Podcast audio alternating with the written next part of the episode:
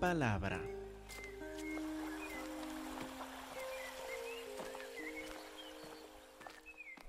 Vamos al Mateo 15, pero primero empezando acordándonos un poco de lo que vimos en Mateo 11 y en los capítulos antes de 15.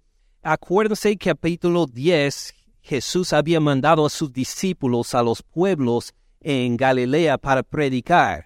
Ellos entonces fueron con los poderes milagrosos del Señor Jesús y predicaban la misma palabra del arrepentimiento. Y luego les dije en ese entonces que los próximos capítulos entre 11 hasta 16 iban a ser un poco difíciles de entender. Ahora, ¿por qué? Porque en estos capítulos hay mucha confusión acerca de la identidad de Jesús. Hay muchos malentendidos en cuanto a la razón por su venida. Hay muchos que no entienden por qué llegó el Señor Jesús no solo entre los israelitas, sino aun de sus propios discípulos, están confundidos en cuanto a su identidad y por qué llegó, y que por esto iba a ser difícil Mateo 11 hasta 16.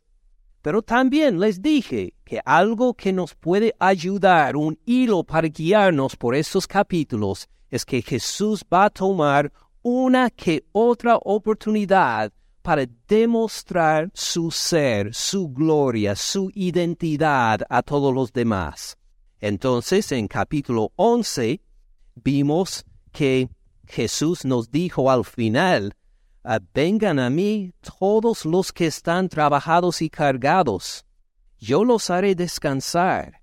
Lleven mi yugo sobre ustedes y aprendan de mí, que soy manso y humilde de corazón Claro que leyendo el capítulo 11, escuchando estas palabras de juicio contra los pueblos que no lo habían recibido, tal vez nos quedamos con la idea de que Jesús es un, eh, un ser muy duro. Pero encontramos que aquí describe su propio corazón, manso y humilde de corazón. Uno que tiene tanto poder que puede juzgar a sus enemigos así, pero a la vez les invita a que lo reciban, a que se acercan a Él antes de recibir este juicio, para protegerse de este juicio. Vengan a mí, todos los que están trabajados y cargados, aunque merecen la condenación, hay una oportunidad más. Vengan a mí, sean recibidos por mí no con dureza, no con regaños, porque Él es manso y humilde de corazón, recibe el pecador más escandaloso, pero con amor y con misericordia. Luego vimos en capítulo 12 que Él se describió, como en versículo 6, uno mayor que el templo está aquí. O versículo 8, el Hijo del Hombre es Señor del día de reposo. Luego en este capítulo se describe más que Jonás, más que Salomón. Luego en capítulo 13 enseña y profetiza. ¿Y por qué el reino de los cielos no ha llegado con tanto poder como esperábamos? Es, es como una semilla de grano de mostaza, dice. Enseña que sí, habrá un tiempo en que va a haber juicio, al final del siglo, como nos dice en versículo 49 y 50. Saldrán los ángeles, apartarán los malos entre los justos, los echarán en el horno de fuego, así será el lloro y el crujir de dientes. Pero todavía sigue adelante, ministrando con compasión a la gente a la vez. Camina sobre las aguas en Mateo capítulo 14. Y ahora llegamos a capítulo 15. A ver, este Señor que se ha revelado en grandes milagros, en grandes declaraciones de juicio muy fuertes, pero a la vez con un corazón humilde, un corazón que recibe y le invita hasta sus enemigos a conocerlo, un corazón de compasión, Ahora llega capítulo 15.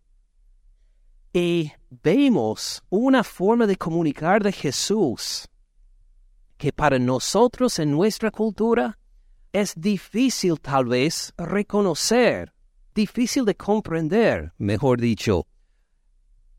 Por ejemplo, nosotros estamos acostumbrados a vivir en una, eh, una política que a veces pone en práctica, o por lo menos propone ponerlo en práctica, la democracia, que si hacemos leyes, las leyes vienen del pueblo por lo general, que no es solamente decisión de una sola persona, aunque sea de un partido que uno no prefiere, aunque sea tal vez de, de todo pueblo en común, normalmente discutimos las leyes, hablamos de las cosas que debe o no se debe hacer. Si hablamos de una forma de crítica a las autoridades, pensamos que es nuestro derecho. Tal vez nos, nos critican por hacerlo, pero creemos que tenemos derecho a dar nuestra opinión. Aún en una sociedad de mucha represión,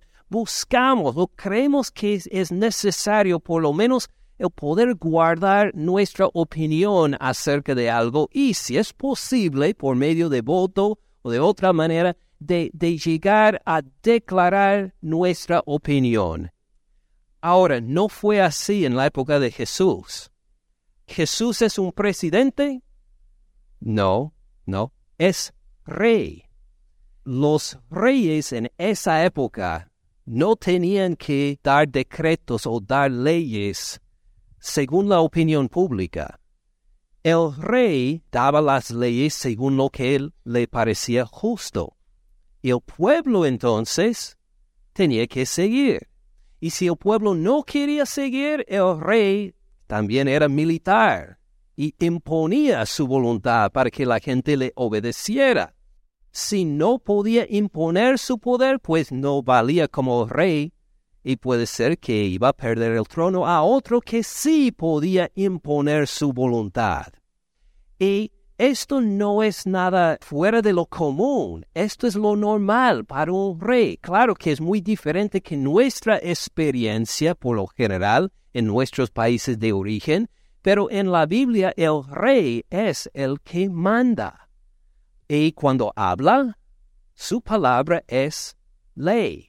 Acuérdense que vimos esto en hace unos dos años en el Antiguo Testamento cuando estudiamos primero y segundo de Samuel vuelvan un momento con un dedo en Mateo 15 a primero de Samuel 30, primero de Samuel 30, versículo 18.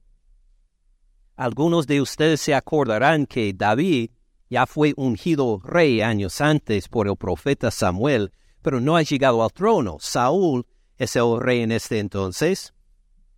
Y David está en el punto más bajo de su vida, en que se hizo una alianza con los filisteos para evitar la persecución del rey Saúl. Y no solo esto, cuando fue echado ya por los filisteos, vuelve a su campamento y encuentra que una tribu, los, ah, los amalecitas, le han robado todo, incluso a sus esposas, a sus hijos, todo lo que tenía y todo lo que tenía también todos los hombres valientes que estaban con él. Todo su ejército, al andar con los filisteos, volvió y encontró que alguien había llegado a robarle a todos sus familiares y todo, y están en el momento de apedrear a David. David se arrepiente de su falta de atención a Jehová Dios, Jehová por su misericordia le dice que sí, que si sigue la ruta de estos que ah, lo robaron, que los iban a encontrar y iba a encontrar también con ellos todo lo que habían perdido. Y ahora llegamos al momento de la victoria. Versículo 18. Libró David todo lo que los amalecitas habían tomado. Asimismo libertó David a sus dos mujeres no les faltó cosa alguna, chica ni grande, así de hijos como de hijas, de robo, de todas las cosas que les habían tomado, todo lo recuperó David. Fue una victoria completa. Rescataron todo lo que habían perdido, derrotaron a los amalecitas y ahora vuelven al campamento. Tomó también David todas las ovejas y el ganado mayor, trayéndolo todo delante, decían, este es el botín de David. Toda la gente que antes estaba a punto de apedrearlo, ahora lo celebran.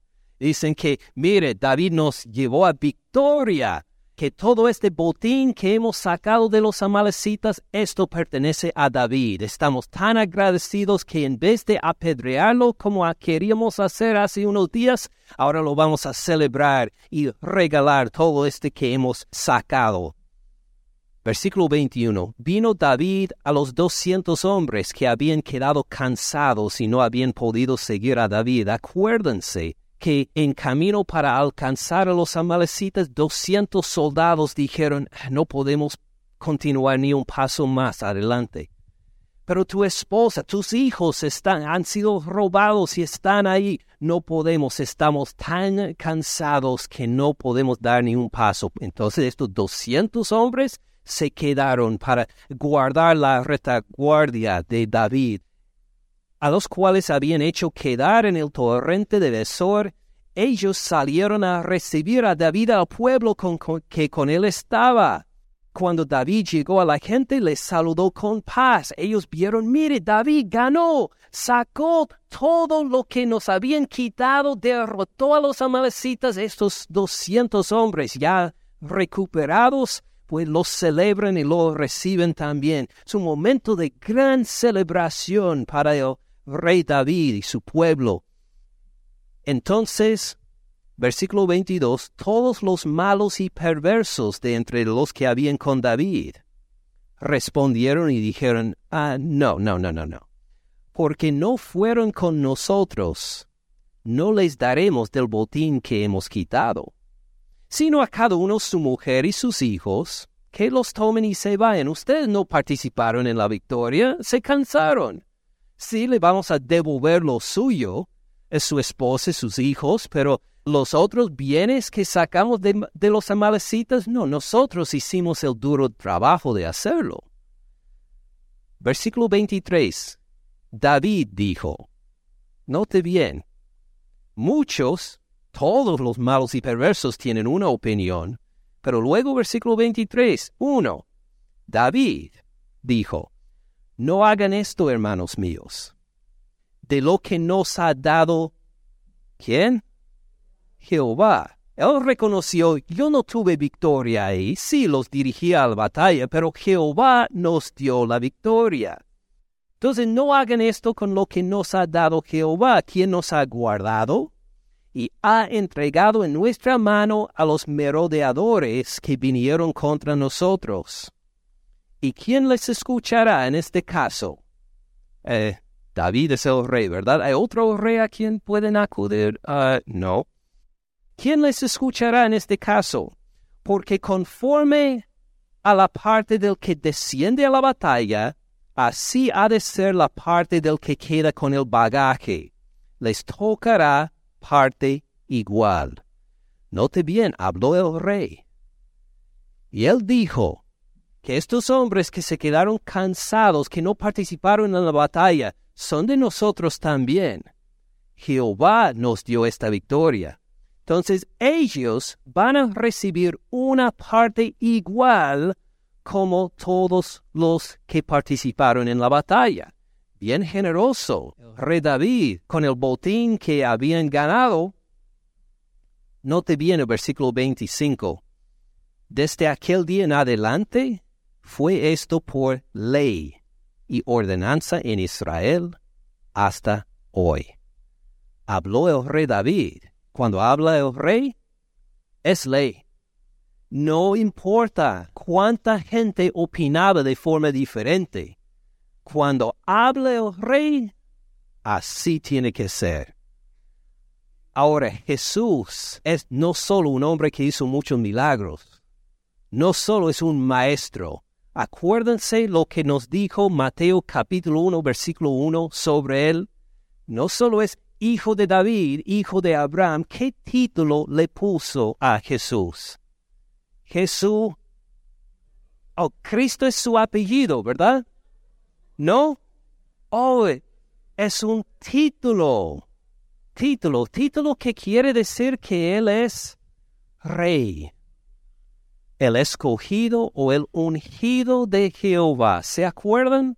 Jesucristo, Jesús el ungido, el ungido por rey, un rey que no solo va a reinar por una generación, sino eternamente y para siempre. Por eso su nombre es Jesucristo.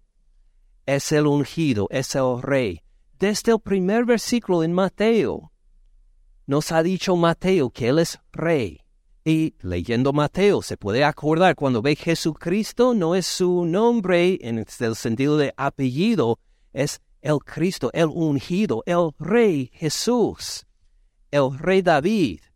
Cuando habla, su palabra se queda como ley. Imagine la palabra de Cristo Jesús. El rey Jesús, cuando él habla, su palabra es ley si Israel guardaba la palabra de David, a decir que tenemos que seguir esta ley no solo en esta batalla, sino en todas nuestras batallas futuras.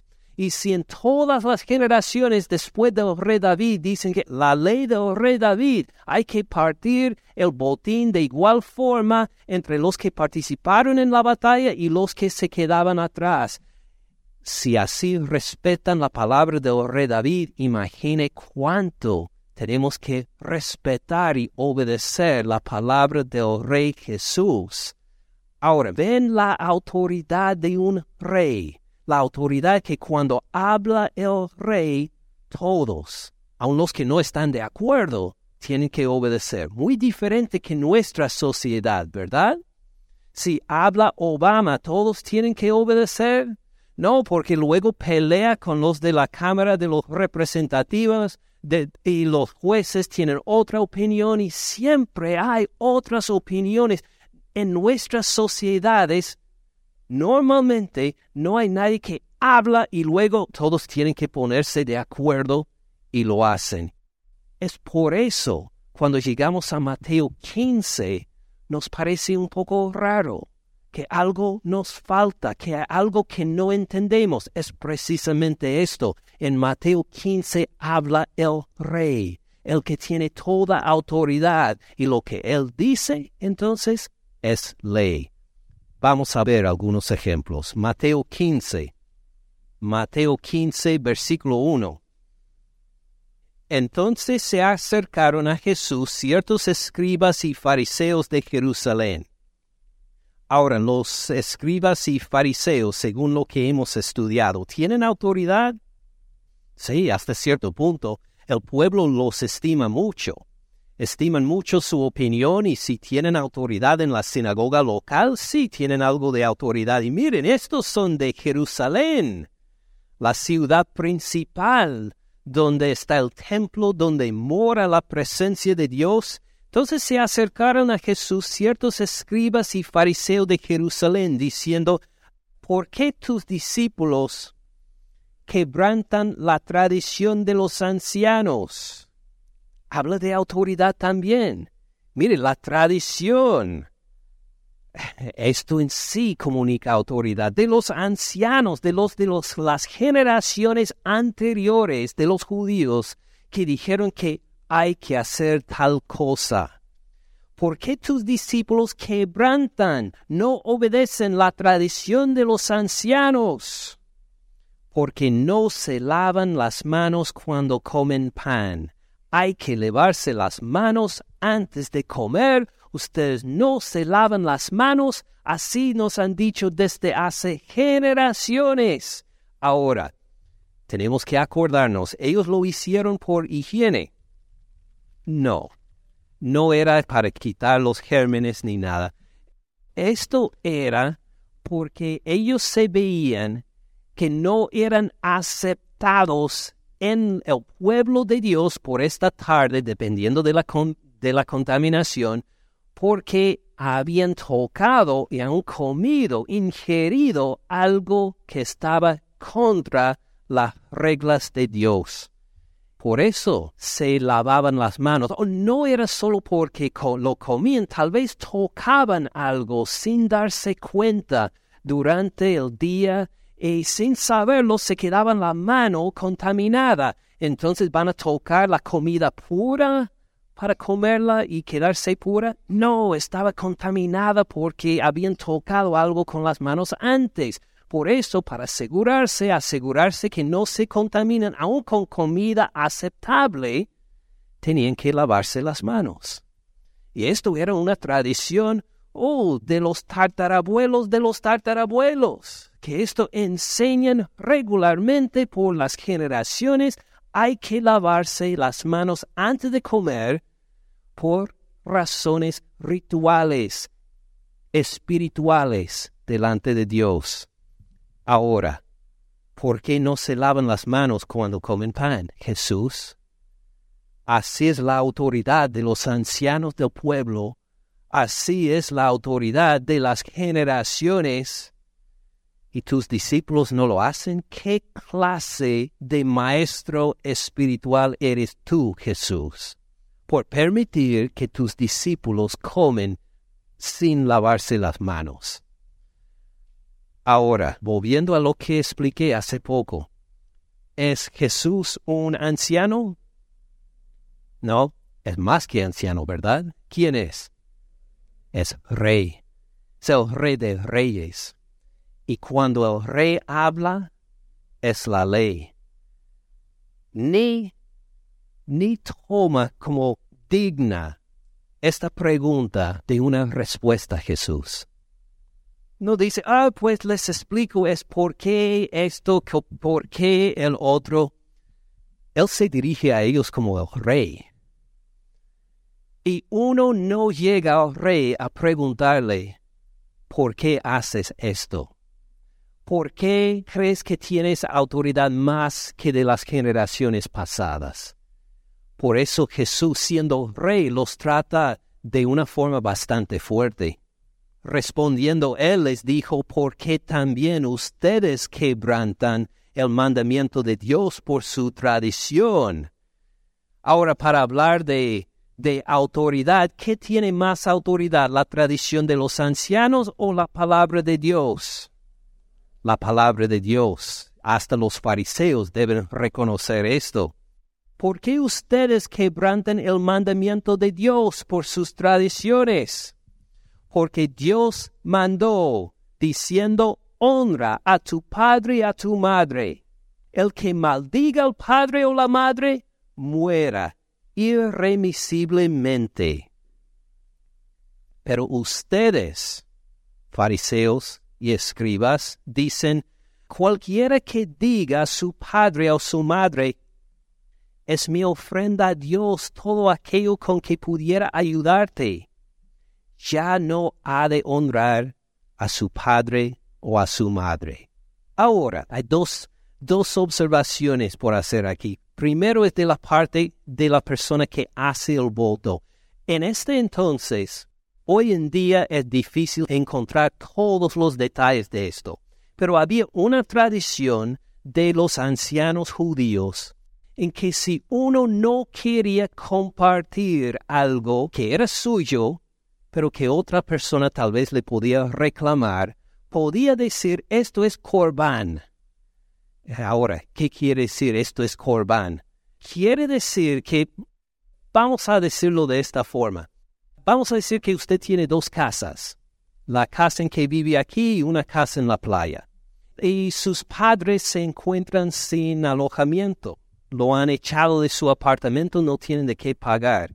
¿Qué haría un buen hijo? Diría, mire, tengo esta casa en la playa, vayan ahí para vivir. Pero si usted tiene rencor contra sus padres y además usted quiere pasar unas lindas vacaciones ahí, no quieren que estén padres o no quiere que esté la suegra, entonces dice, mientras ellos insisten y dicen, mire, nosotros vamos a hablar con el rabino local de la sinagoga para que te ponga en tu lugar, para darnos permiso para usar esta segunda casa, él podía decir, mire, es corbán. Es corbán, es una ofrenda a Dios. Esto es dedicado a Dios, no la puedes utilizar. Uno mismo lo puede seguir utilizando porque no llega al templo o a la sinagoga, aparentemente, hasta que uno mismo muere. Pero uno dice, este es ya reservado para Dios. Ustedes no pueden vivir allí. Noten el escándalo aún más grande.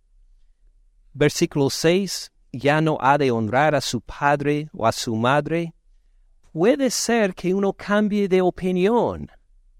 Dice, ay, qué falta de respeto a mis padres. Ahora los veo ahí viviendo en la calle por dos semanas y les, les, voy a dar permiso para que vivan en esta casa. Sí, dije que era corbán, pero ahora cambié de mente. Esto es para ustedes. Llegarían los escribas a los fariseos a decir, oh no, no, no, no, no. Esto es corbán, es de Dios.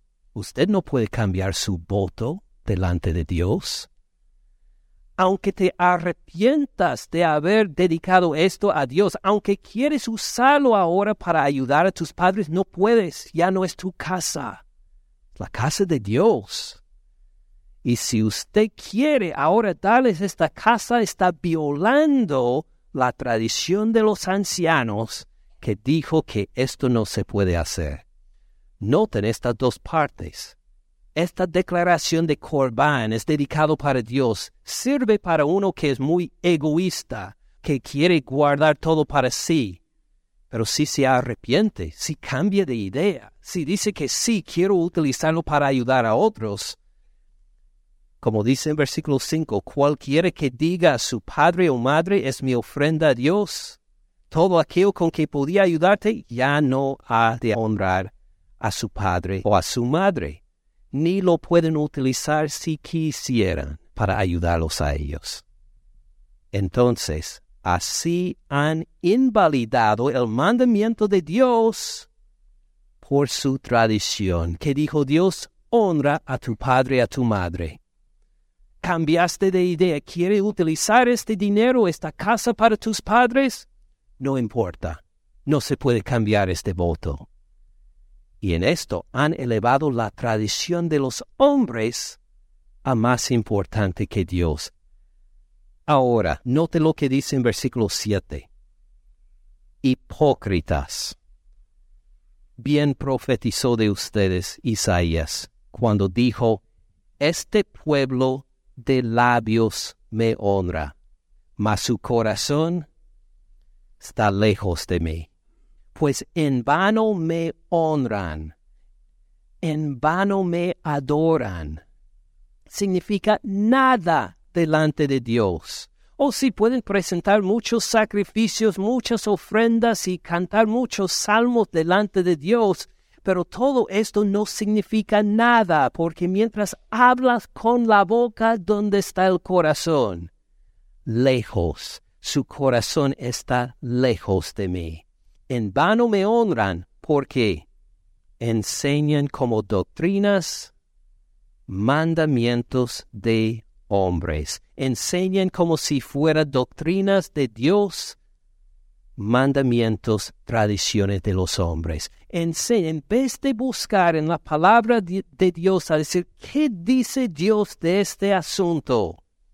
Llegan a decir, mire la tradición de nuestros ancianos mire lo que nos han dicho desde hace generaciones. Llamando así la multitud les dijo, oigan y entiendan.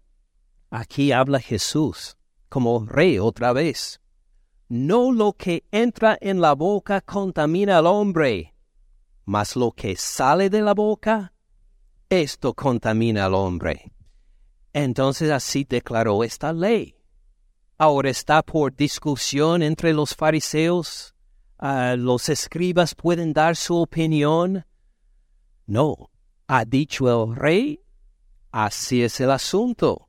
Entonces acercándose sus discípulos le dijeron, ¿saben que los fariseos se ofendieron cuando oyeron esta palabra? Y respondiendo, él dijo, otra vez hablando como rey, no es algo opcional, no es una observación. Toda planta que no plantó mi Padre Celestial será desarraigada, será completamente destruida para que no siga creciendo más. Toda planta que no plantó mi Padre Celestial será desarraigada. Déjenlos. Son ciegos guías de ciegos. Si el ciego guía al ciego, ambos caerán en el hoyo. Tal vez tendrá más sentido si ahora lo resumimos. ¿Qué ha dicho Jesús cuando llegaron a, hablar de la autoridad, de la tradición de los ancianos? Dijo Jesús, pero así dijo Dios.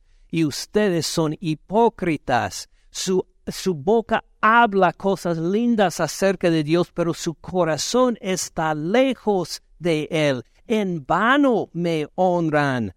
Oigan todos, no se puede contaminar por lo que pone en la boca, pero lo que sale de la boca, esto es lo que le contamina.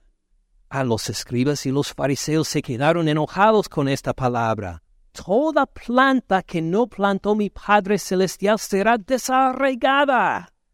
Son ciegos guías de ciegos. Noten bien, estos fariseos siguen la tradición de los ancianos y creen que es más importante que la palabra de Dios.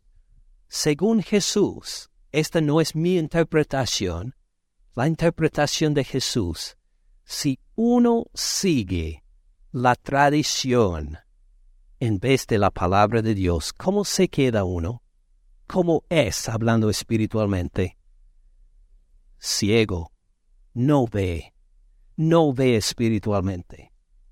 Es decir, si uno deja de lado la Biblia, la palabra de Dios, y dice, sí, Jesús es un rey, y cuando habla el rey, todos tienen que respetar, pero mire, no tengo mucho tiempo y es bastante difícil y que, en cambio, voy a seguir la tradición de mis antepasados, porque eran personas muy santos y muy bendecidos por Dios y no necesito tanto la palabra del rey, pero según mis tradiciones estoy bien.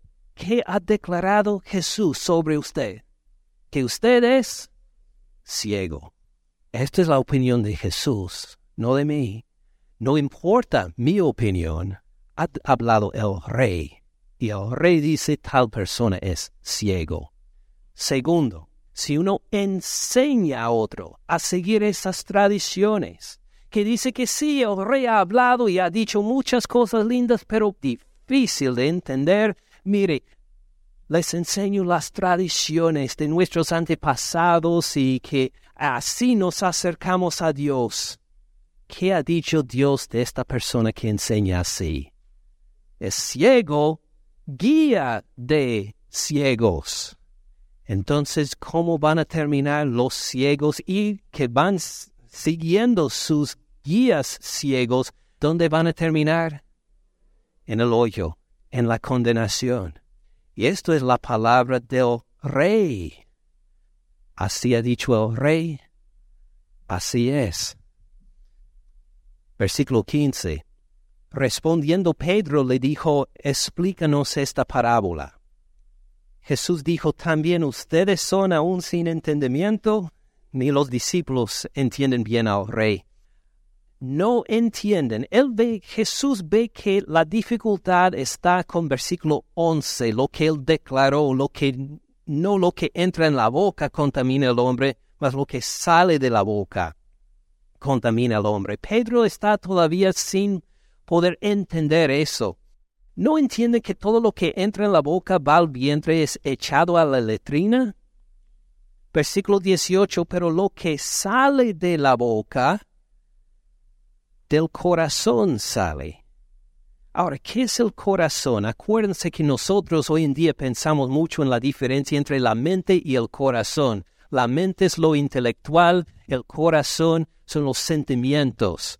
Y decimos la mente y el corazón, pero cuando la Biblia habla del corazón no significa los sentimientos, significa todo su interior. Todo lo que le hace un ser humano en la Biblia es su corazón. Así que incluye la mente y los sentimientos y su voluntad y su memoria. Todo lo que le hace un ser humano hecho y creado para glorificar a Dios, esto, hablando de lo dentro, se describe con la palabra corazón.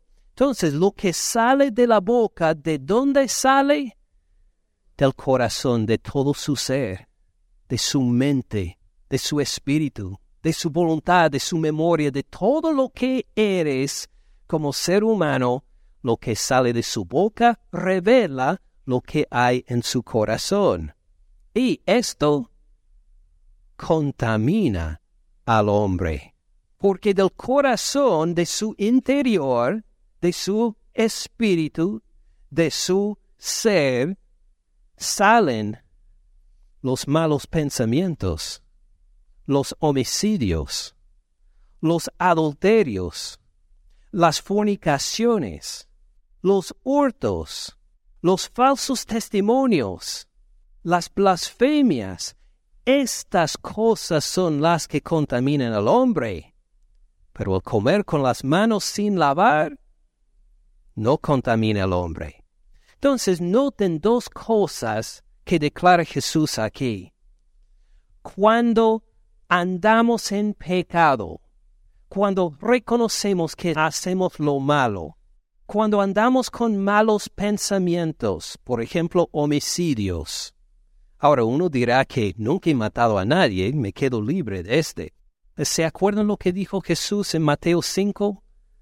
Han escuchado que no matarás, pero les digo, hablando el rey otra vez, el que se enoja con su hermano se ha puesto en peligro de las llamas del fuego.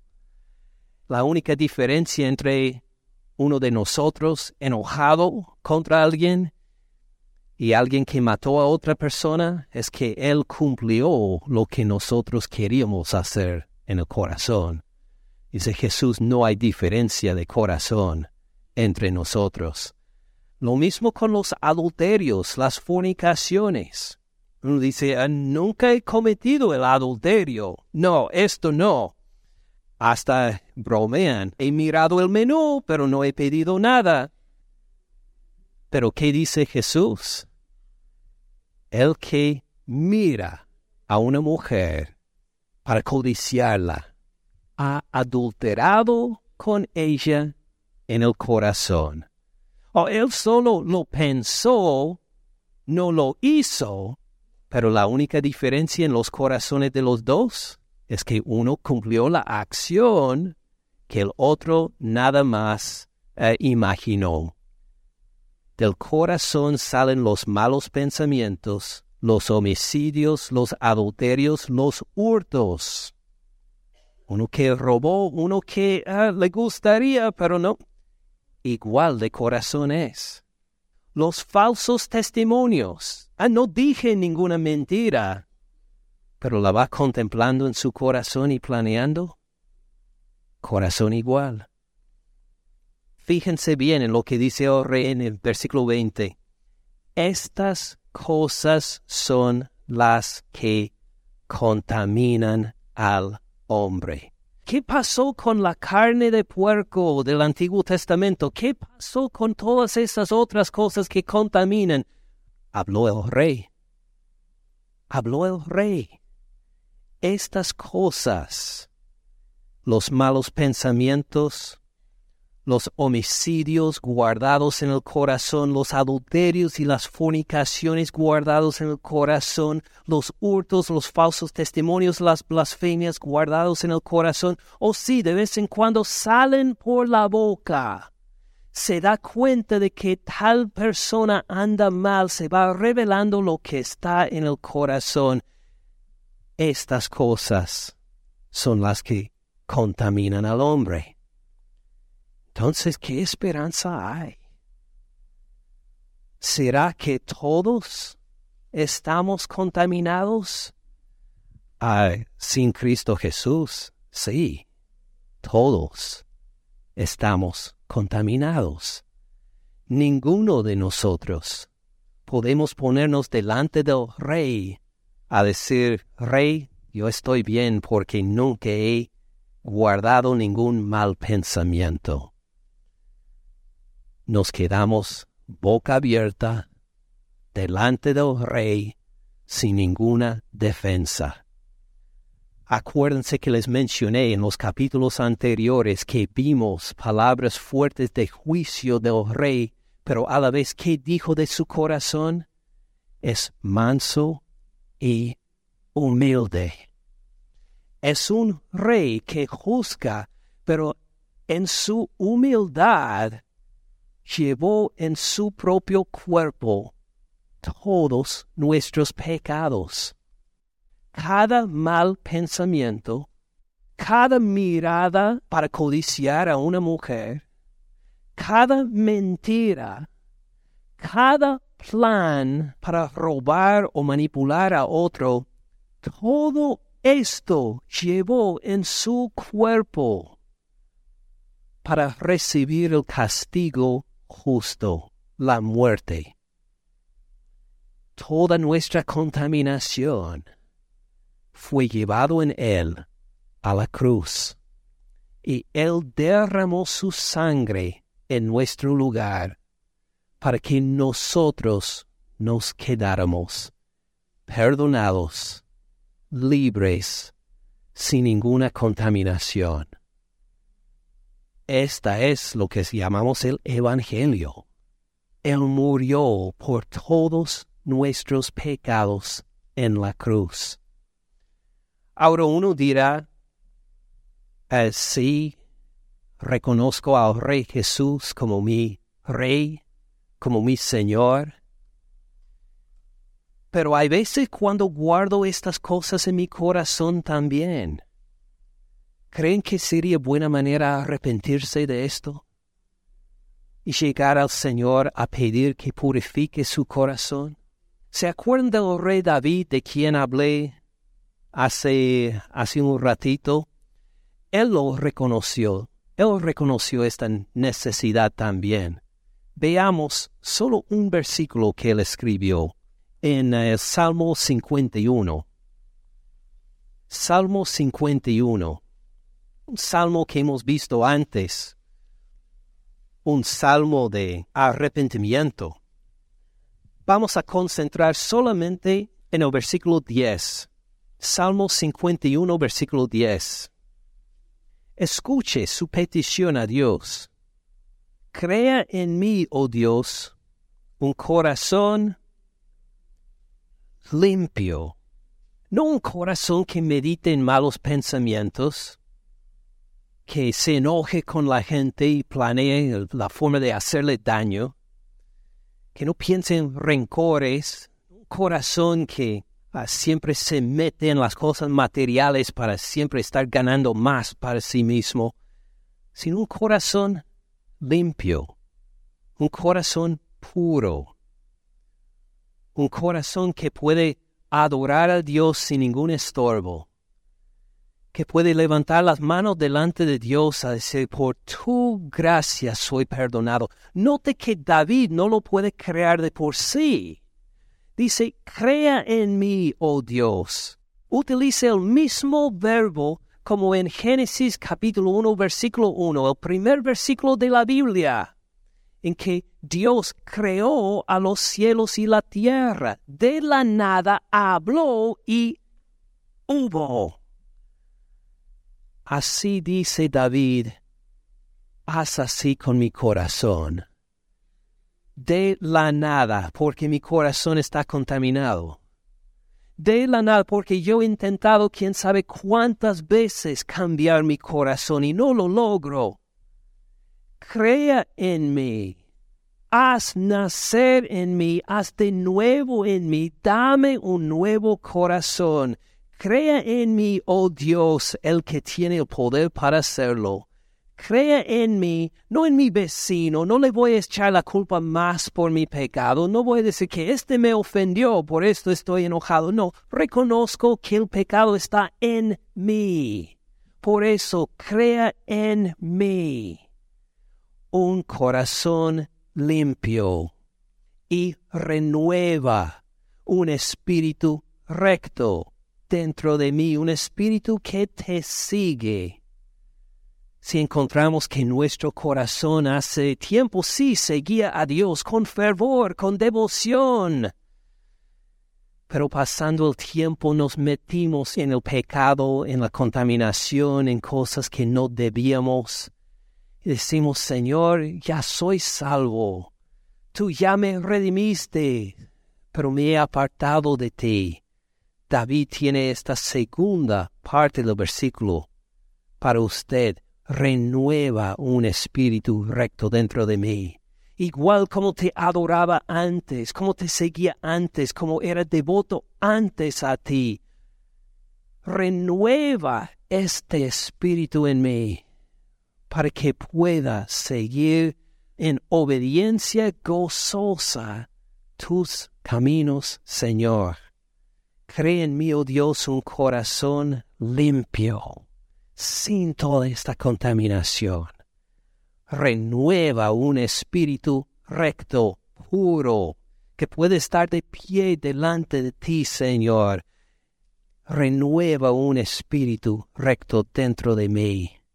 Y cuando llegamos al Rey de corazón humilde, de corazón manso, Él recibe esta petición. Hermanos, hay más que decir. Será para el jueves, Dios mediante, porque ahora me parece que es momento de parar y orar precisamente de esto. Puede ser que hay algunos entre nosotros que hemos elevado siempre la tradición de los hombres, que hemos dicho, eh, no necesito la Biblia, la Biblia es muy difícil de entender y voy a seguir las tradiciones puede ser, puede ser que tal vez ven que, pues según Jesús, usted es ciego y siguiendo a ciegos para su propia condenación. Tal vez hoy sea el día de decir, Señor, aunque sea difícil tu palabra, la voy a estudiar. No solo la voy a leer como una revista, sino que la voy a estudiar Ah, junto con los hermanos en la iglesia, la voy a estudiar para ver qué me has dicho. Estoy harto de seguir las tradiciones de los hombres, no quiero caer en condenación. Háblame tú, Señor, por tu palabra, ayúdame a entenderla. O puede ser que reconoce Dios tiene que crear un nuevo corazón en mí. Ah, no lo tengo. Este, no siento nada de la presencia de Dios, porque en realidad prefiero el pecado. Pídele, clámale, dame un nuevo corazón que encuentre el gozo en las cosas tuyas, Señor, que abandona el pecado, que echa de lado la contaminación, creo en mí un nuevo corazón. Creo, Señor Jesús, que tú moriste en la cruz por mí. Estoy confiado en tu poder como Rey, no solo a mandarme qué hacer, sino a empoderarme a hacerlo. Porque tú resucitaste de los muertos. Tú tienes más poder que la muerte. Tú aún tendrás poder sobre este corazón. Creo un nuevo corazón en mí. O puede ser que usted hace tiempo sí siguió con devoción al Señor, pero reconoce que mis últimas semanas o meses o años son una vergüenza delante de Dios.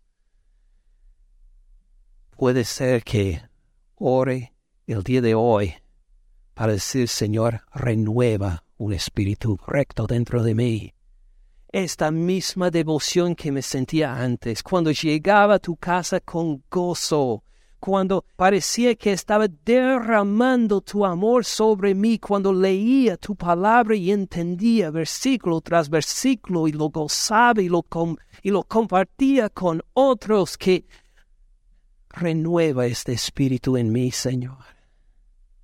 Lo que sea su situación, vamos a orar dando gracias a nuestro Rey Jesús por su corazón humilde y manso, que dice, vengan a mí los que están trabajados y cargados. Vengan a mí, dice, los recibo. Oremos, hermanos. Señor Jesús, Rey de reyes, Señor de señores, nos humillamos en tu presencia, porque reconocemos que tú tienes toda autoridad Nuestras opiniones no significan nada delante de ti. Nuestras tradiciones son un escándalo en comparación con tu palabra. Tú eres el rey, no nosotros. Tú eres el rey, no nuestros antepasados. Y en tu palabra nos ha dicho claramente que nuestros corazones en sí, sin ti, están contaminados. No pueden ser recibidos por ti ni por nuestro Padre Celestial.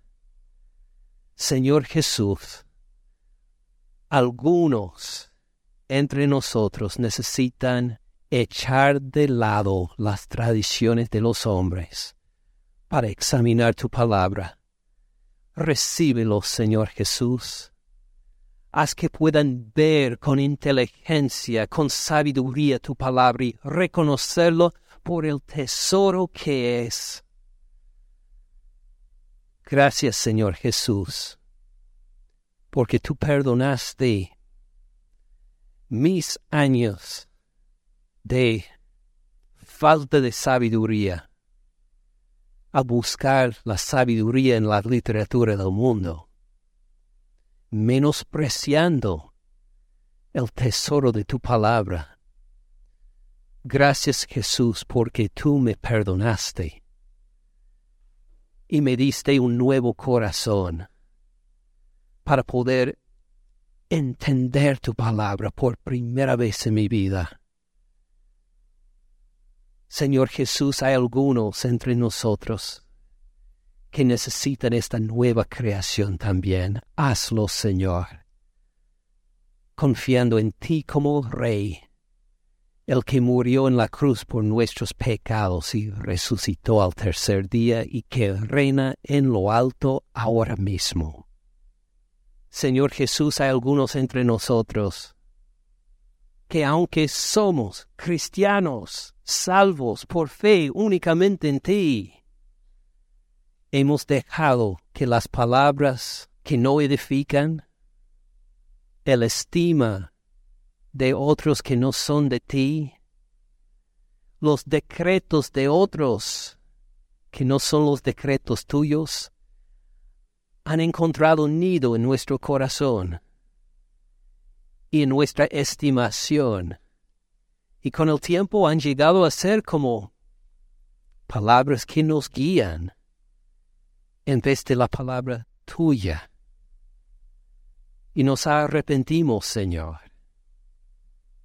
sea de adulterios o fornicaciones o robos o mentiras o cualquier cosa que hemos puesto en tu lugar, Señor Jesús, nos arrepentimos te pedimos perdón y reconocemos que te hicimos daño cuando muriste en la cruz por nosotros, por haber estimado estas cosas como más preciosas que tú. Pero hoy, Señor, vemos nuestro error y nos arrepentimos. Te ponemos a ti en primer lugar en nuestros corazones otra vez, pidiendo que renuevas un espíritu recto dentro de nosotros. a reconocer otra vez en quién está nuestra salvación, que tú eres nuestro tesoro más precioso que cualquier tesoro de este mundo, que tus palabras son palabras de vida y ningún otro da palabras iguales como tú, Señor. Haz que veamos otra vez tu gloria y que te sigamos paso a paso a paso en el resto de nuestros días, con corazones purificados, con bocas que declaran bendición a los demás, que comparten palabras de amor en nuestras familias, en nuestros lugares de trabajo, que buscan resolver pleitos en vez de simplemente enojarnos con los otros. Haz, Señor Jesús, que nuestros corazones sean purificados para que tú seas exaltado en nosotros, para que ahora al seguir cantando tus alabanzas lo podamos hacer con corazón puro, perdonado. Gracias por tu corazón manso y humilde, y tu invitación que recibe a todos los cargados.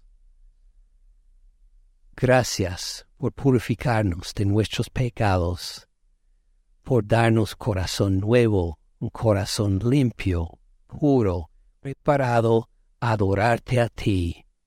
Gracias Señor Jesús. En tu nombre oramos. Amén.